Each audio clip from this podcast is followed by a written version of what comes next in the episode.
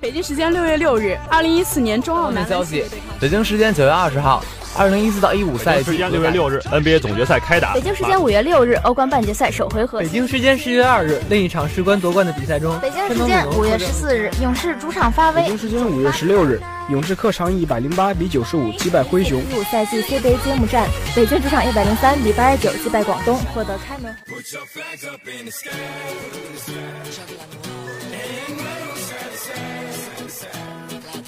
时速报道体坛消息，呈现给同学们赛场上最漂亮的篇章。体坛巨星展新锐，风云赛事略点睛。让我们一起去感受体育无处不在的魅力，了解来自运动的精彩。一样的时间，不一样的惊喜，尽在每周一校园运动特区。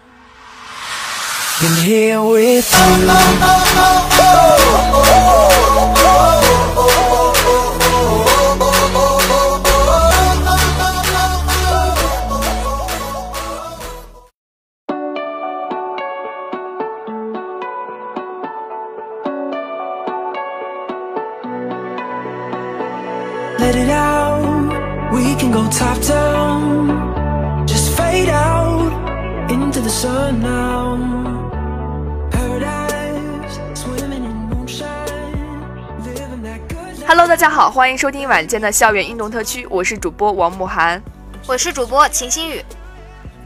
眼看着2018俄罗斯世界杯马上就要来了，是啊，距离六月十四号的开幕也只剩了一个月都不到的时间了。为了让同学们更好的了解本届世界杯，本期的体育小知识部分将给大家科普一下2018世界杯。接下来是今天的体育小知识部分，首先呢，给大家介绍一下本届世界杯小组赛的各组名单。本届世界杯小组赛共分成 A 到 H 八个小组，以下是各组名单：A 组有俄罗斯、沙特、乌拉圭、埃及；B 组有摩洛哥、伊朗、葡萄牙、西班牙；C 组有法国、澳大利亚、秘鲁、丹麦；D 组有阿根廷、冰岛、克罗地亚、尼日利亚；E 组有哥斯达黎加、塞尔维亚、巴西、瑞士。F 组，德国、墨西哥、瑞典、韩国；G 组，比利时、巴拿马、突尼斯、英格兰；H 组，哥伦比亚、日本、波兰和萨内加尔。了解完世界杯的分组情况，接下来我们一起来了解一下裁判工作吧。二零一八年三月十六日，国际足联主席英凡蒂诺表示，尽管争议不断。国际足联依然决定，视频助理裁判技术将在2018年夏天首次被应用在俄罗斯世界杯上。2016年以来，视频助理裁判技术已经在包括德甲和意甲在内的二十个联赛的一千多场比赛中使用。不过，该技术并没有得到所有人的欢迎，欧足联就一直对其持反对态度。2018年3月30日，国际足联公布了2018年俄罗斯世界杯的裁判名单。一共有三十六名主裁判和六十三名助理裁判将出现在世界杯的赛场。此次吹罚世界杯的九十九名裁判来自四十六个不同的国家和地区，他们将负责吹罚俄罗斯世界杯的所有比赛，其中并没有英格兰、苏格兰、北爱尔兰或者威尔士的裁判。而上一次没有英国裁判参与世界杯的执法是在一九三八年。接下来，我们来一起了解一下赛事会徽。二零一四年十月二十九日，当地时间零点。二零一八年俄罗斯世界杯会徽揭晓。二零一八年六月十四日至七月十五日，世界杯足球赛将在俄罗斯十一座城市进行。此前，俄罗斯总统普京宣布，世界杯期间，国外运动员、裁判、教练及球迷均可免签证入境俄罗斯。北京时间二零一四年十月二十九日晚，国际足联将正式宣布二零一八俄罗斯世界杯的 logo。布拉特在个人推特上发布了照片。三名俄罗斯宇航员在国际空间站上展示了2018世界杯 logo。这款 logo 用俄罗斯国旗的蓝色与红色填充起世界杯的形状，另外以金色线条镶嵌。接下来，让我们一起来了解一下本届世界杯的吉祥物。2016年10月21日，国际足联和俄罗斯世界杯组委会在俄罗斯第一频道电视台晚间一档节目中正式揭晓了2018俄罗斯世界杯的吉祥物。罗纳尔多在节目中向观众介绍了将成为俄罗斯世界杯象征的狼。这匹狼眼睛上戴着潜水镜，身穿带有俄罗斯2018字样的蓝白色 T 恤以及一条红色短裤，让人联想到俄罗斯国旗的颜色搭配。国际足联和世界杯组委会在十份候选方案中敲定它作为吉祥物，旨在强调忠诚勇敢的重要性，同时也考虑到这一形象将容易被全球少年儿童接受。最后，我们来一起看一下比赛用球。二零一七年十一月十日凌晨，国际足联在俄罗斯发布了二零一八年世界杯比赛用球“电视之星一八”。新球保持了传统外观，黑色色块占据主要地位，外形上类似于一九七零年墨西哥世界杯的比赛用球，同时采用了一些现代化的工艺和科技，其中包括 NFC 芯片的植入。这是世界杯用球首次植入 NFC 芯片。目的是让球迷可以通过智能手机连接比赛用球。这款俄罗斯世界杯用球采用了经典黑白两色，深色梯形装饰由马赛克图案组成，文字则使用了金色。梅西、齐达内、哈维、阿隆索、皮耶罗、卡卡以及波多尔斯基都参加了新球的发布仪式。皇马和曼联极有可能参与新球的前期测试。这款足球已经发售，新球售价为一百欧元。以上就是今天的体育小知识部分。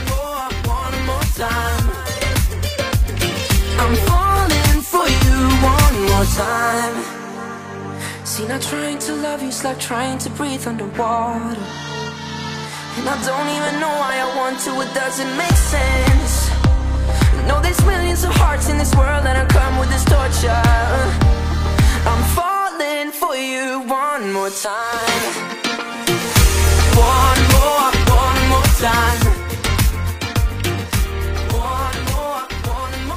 既然今天是世界杯的专场，那么我们本期的评论就来一起看一看阿尔维斯的故事吧。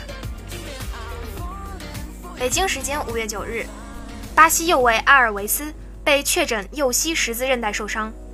五月十二日，巴西足球官方宣布阿尔维斯需要手术，将休战六个月，无缘世界杯。那么接下来就让我们一起走进他的精神世界吧。去不了世界杯，我还是那个快乐的混蛋。由于接受膝盖手术，阿尔维斯将会错过今夏的世界杯赛事，这对于这名老将来说，无疑是极大的遗憾。而他也在星球看台撰写文章，谈到了属于自己的巴西队记忆。以下是阿尔维斯亲笔：觉察到自己膝盖的疼痛感之时，我似乎感觉到了灵魂被抽离了身体。倒地的那一刻开始，我就意识到。今年夏天的俄罗斯世界杯，我是赶不上了。在更衣室里，巴黎圣日耳曼的队医跑过来告诉我，我们必须等到第二天才可以得到一些测验的结果。但我心知肚明，完了，这一切都结束了。每个人跑进更衣室的时候，都是在欢庆球队拿到了本赛季的法国杯冠军，而我也不想扫了他们的兴。我不想在他们面前展现出任何的消极情绪。如果你了解丹尼·阿尔维斯，那么你们就清楚我是一个嬉皮笑脸的混蛋，所以我微笑着，试图表现得开心一些。但每个人都从我眼神中看出了一些波澜，他们知道有哪些不对劲的地方。我只哭过一次，当时我独自一人。让我来告诉你们一些东西吧，我不想让任何人为了我而哭泣，我不想要任何人为了我感到抱歉。我已经实现了自己的梦想，丹尼·阿尔维斯没办法参加世界杯的赛事了，但他就是那个快乐的混账东西。我会和过去那个在农场里的小时候的自己一样，用同样的方式观看巴西国家队的比赛，只是可能这一次，我的电视机要比小时候大得多。我想我之前也告诉过你们，小时候我是如何在一张混凝土床上睡觉的，我也告诉过你们。我每天早上五点钟起床，只是为了帮助自己的父亲在农场的所有农作物上施上化肥。随后，我不得不骑行十公里的路程去学校上学。有很多人读完那个故事之后告诉我：“该死，丹尼，你小时候的生活条件也太艰苦了吧？”但不是这样的，与我们城镇里的大多数人相比，我家的生活条件已经算好的了。我的父亲过去常常忙着卖农场里种植的各种蔬菜，与此同时，他还有一家小酒吧，所以我们家也是少数拥有一台电视机的家庭之一。那是一台上世纪七十年代生产的老式电视机。我的父亲过去常常会在电视机天线上裹上钢丝，这样的话，我们的电视或许可以收到很远的地方传来的电视信号。电视的画面糊得难以用语言形容，但终究可以凑合看。但如果你遇到了阴雨天气，那想看电视就不太现实了。我的父亲就像是一名球痴，他实在是太痴迷于足球了，所以这台小电视机对他来说就意味着一切，而这也让他几乎成为了我们镇的镇长。我记得在九四年世界杯期间，我家的屋子就是整个世界的中心。这个国家就像是停止了运转一样，镇上的人没有其他观看比赛的途径，所以每个人都来我家。正如我所言，是每一个人。我的家就好像是成为了一座小型足球场。想象一下，五十个人围坐在一台小电视机的前方，大家都在大声呼喊，聚在一起玩。有趣的一点在于，你们也有所耳闻。在巴西，孩子们喜欢把街道染成绿和黄色的，对吧？好吧，但在我们那里却没有任何一处地方可以涂鸦，因为我们压根儿就没有街道。所以你只能将一头奶牛或者其他的什么涂上颜色。所以取而代之的是，我们决定在家里开派对，各个角落里你都可以看到那种小型塑料的巴西国旗。这就是九四年世界杯巴西夺冠时我们的庆功派对，兄弟们。比赛开始的时候，我们仿佛也亲身来到了球场之上。英格兰、法国、德国，他们都热爱足球，这没错。但他们仅仅是球迷，他们非常有激情，不过他们只会看比赛。而在巴西，我们不仅仅是旁观者，我们也会亲身参与。你们清楚我在说什么吗？当我还是个十岁的小孩子的时候，在那台小电视机上看卡福和罗马里奥踢球，我意识到了这样的差异。当他们进攻的时候，我们也同他们一起进攻；而他们防守的时候，我们也和他们一起参与防守。我们十指交叉，内心恍惚，汗流浃背，就像是我们真的亲临球场在踢比赛一样。人们说，巴西的足球就是一种狂热的宗教体验。但实际上，这更像是一种亲身的体验。我过去曾经因为过于紧张，甚至没办法好好坐下来看球，所以我会从谷仓里拿来一些空的塑料桶。我坐在其中一个塑料桶上，并且用手开始敲打另外一个塑料桶，然后让大家和我一起唱歌。世界杯仿佛来自于另外一个世界，所有的一切都停止了，整个国家都团结在了一起。我们此刻都是生活在一起的兄弟姐妹。在巴西，人们把阶级观念看得很重，你们清楚吗？但在世界杯期间，高阶级或者是低阶级的人，这都不重要了。就像是这一个月的时间里，我们都穿上了同一件球衣，每个人的姓氏都是一样的。我记得在一九九四年，我开始第一次告诉自己，我也想要像罗马里奥那样活着。我想要出现在电视机上，穿着同样闪耀的黄色球衣。从十八岁那年开始，我开始实现自己的梦想。我真的穿上了那件梦寐以求的黄色战袍。我愿意为自己的国家抛洒热血。现在这一届的世界杯上，我将会和这个国家所有人一样，与巴西共同进退。我相信这个团队可以拿到冠军奖杯。我们有天赋，也有超级球星。但更为重要的一点是，我们还拥有一位大师。自从蒂特接手巴西国家队以来，他就开始创造了一种令人难以置信的气氛，而他也让所有人都清楚了一点：我们都不是独行侠。如果想要实现梦想，我们必须和睦相处，齐心协力。我已经跟随国家队征战了十二年的时间了，而这也是我见过的有史以来有着最强联系的一支巴西队，无论是组织。构想、结构方面都非常出色。我们有一些不错的年轻人，比如说库蒂尼奥和热苏斯，也有一些老资历的球员，他们依旧记得上一届令人心碎的那些回忆，并且渴望把事情做好。我不会把自己当做是一名老将，正如你们所见的那样，我的心理年龄才十三岁。谁知道呢？所以，如果2022年世界杯来临之际，我可能依旧会为了一个国家队的位置而战的。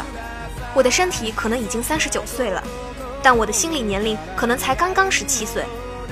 你们知道吗？我曾经告诉过自己的队友们这样一个故事，而现在我也在这里和你们分享。当2015年巴萨拿到三冠王的时候，很多人曾质疑我们是否可以再次获得三冠王，但在那一批球员里，我们都互相信任。而当我们在欧冠决赛中击败尤文图斯的时候，中场哨音吹响的那一刻，我直接冲向了阿德里亚诺，我凝视着他，他也看着我，我们开始互相嘶吼，就像是真正的尖叫，但我们俩也不知道该做些什么。在那之后，我在电视上看了回放，我问自己，我到底在干什么啊？你在干什么，兄弟？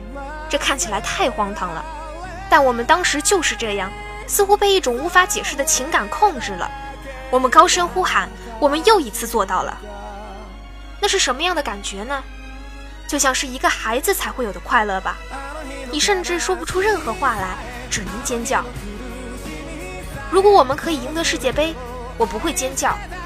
这一次，我向你们保证，我会闭上自己的大嘴巴。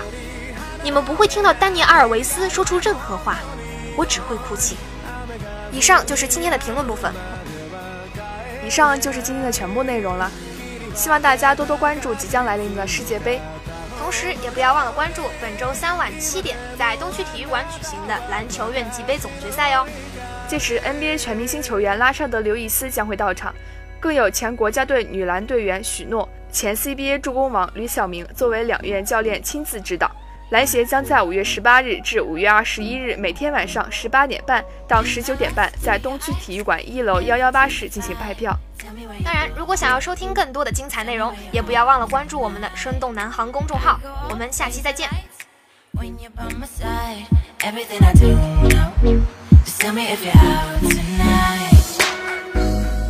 As long as you're looking, I don't feel alone. This music just been going on, going on. But as long as you're looking, I'm not going home. Oh, I've been dancing on my own, on my own. As long as